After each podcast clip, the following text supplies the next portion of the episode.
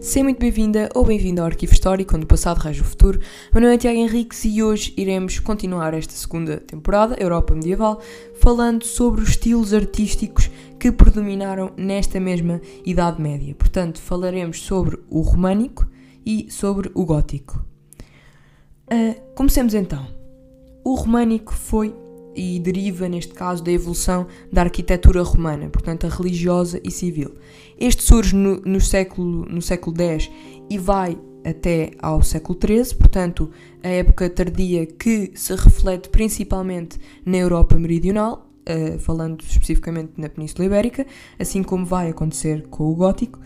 Um, este manifesta-se sobretudo na arquitetura, portanto a pintura e a escultura estão-lhe subordinados, dado que um, nesta altura a arte era algo muito fixo, portanto estamos a falar de uma arte que era esculpida ou pintada um, em, em paredes, portanto algo fixo. Uh, o uso de planta de cruz latina com deambulatório de capelas eram bastante importantes, Portanto, tinham um traçado de 3 a 5 naves e abóbadas de, de berço na nave principal, isto falando principalmente em edifícios de caráter religiosa, uh, religiosos e civis. Um, Dava-se também bastante o uso de arcos de volta perfeita, contrafortes exteriores e janelas estreitas que conferem aos edifícios um aspecto robusto, sólido e fortificado. Um, e quando falamos aqui de janelas estreitas, referimos sim frestas, portanto, janelas que não deixam passar grande luminosidade e também que não deixam passar uh, o inimigo. Portanto, estamos a falar de uma época em que o contexto era um contexto de reconquista, o que justifica estas ameias e este caráter de fortificação que os edifícios possuíam. Havia também um portal que era um elemento didático para os crentes, dado que a maioria da população era analfabeta e Uh, estes portais davam então para transmitir a mensagem cristã através da decoração do tímpano, portanto, um espaço semicircular acima do portal, uh, e também das colunas e dos capitéis. Os tetos destes edifícios eram pouco trabalhados, uh, devido à perspectiva teocentrista primitiva da época. Estamos a falar da Alta Idade Média, em que um, o crente religioso um, vê Deus como um ser de altíssimo respeito, portanto, um ser que mete o certo, um certo temor e prefere ver-se então com uma perspectiva de humildade e superstição em que a arquitetura fica então mais discreta e pouco trabalhada. Uh, ou seja, estes edifícios serviam mesmo só para rezar e não para venerar aquilo que é a arte divina e tudo aquilo que a ela está subordinado. Uh, a pintura era pouco proporcional e, e, também pouco profunda, ou seja, temas essencialmente religiosos e pagãos, e ainda uma utilização de suportes de madeira, frescos e paredes de edifícios religiosos. O gótico surge entre os séculos uh, XI a século XV, portanto também numa época tardia na Europa Meridional, uh, surge também num contexto de uma perspectiva teocentrista mais aberta, portanto, passamos de uma, teo, de uma eh, perspectiva teocentrista mais fechada para mais aberta, em que o teto passa a ser mais trabalhado, dado que o crente vê Deus de forma mais alegre e próxima, ou seja, eh, esta é uma arquitetura excêntrica e bastante trabalhada, em que se valoriza mais o embelezamento, ou seja, o, o crente passa da perspectiva do, do orar para o contemplar, ou seja, aprender através das imagens.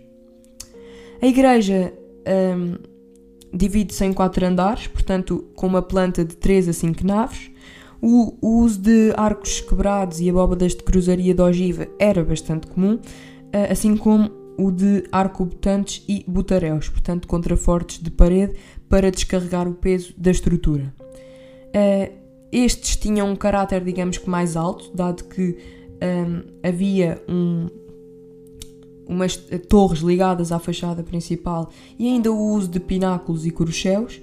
Uh, as culturas sem, não possuíam uma rigidez tão grande como a do românico, uh, ganharam uma certa individualidade, expressividade e movimento, e a arte passou, digamos que, a ser móvel, ou seja, havia uma maior noção de proporcionalidade e profundidade, uh, e digamos que deu-se mais valor então a esta sensibilidade artística. Uh, Deu-se também uma abertura das janelas altas e, de amplo, e amplas com vitrais, ou seja, o uso do vitral surge neste gótico, em que os edifícios, apesar de mais escuros, possuíam bastante, bastantes cores um, associadas à luz que entrava dentro destes mesmos edifícios. O portal era tripartido, uh, simbolizando a Trindade. Uh, e havia também a aplicação de rendilhados nas rosáceas, portanto, as rosáceas que eram as janelas da fachada principal.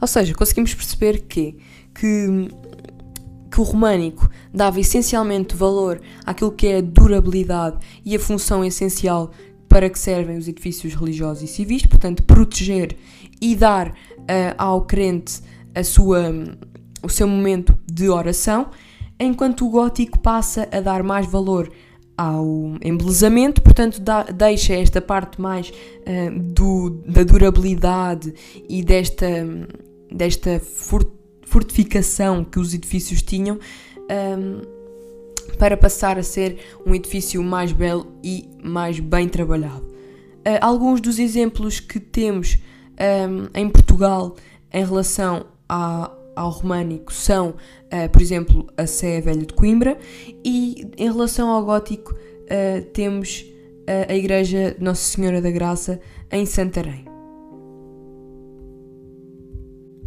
E assim termino mais um episódio do Arquivo Histórico. Espero que tenhas gostado. Se gostaste, partilha este podcast com os teus amigos e familiares. Aconselho-te a seguir a nossa página do Instagram, arquivo underscore i101, onde traz conteúdos interativos relacionados com a temática de hoje à tua disposição. E até ao próximo episódio.